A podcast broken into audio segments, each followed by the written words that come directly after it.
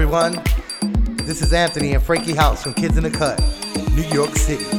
You are now listening to Soulface in the house.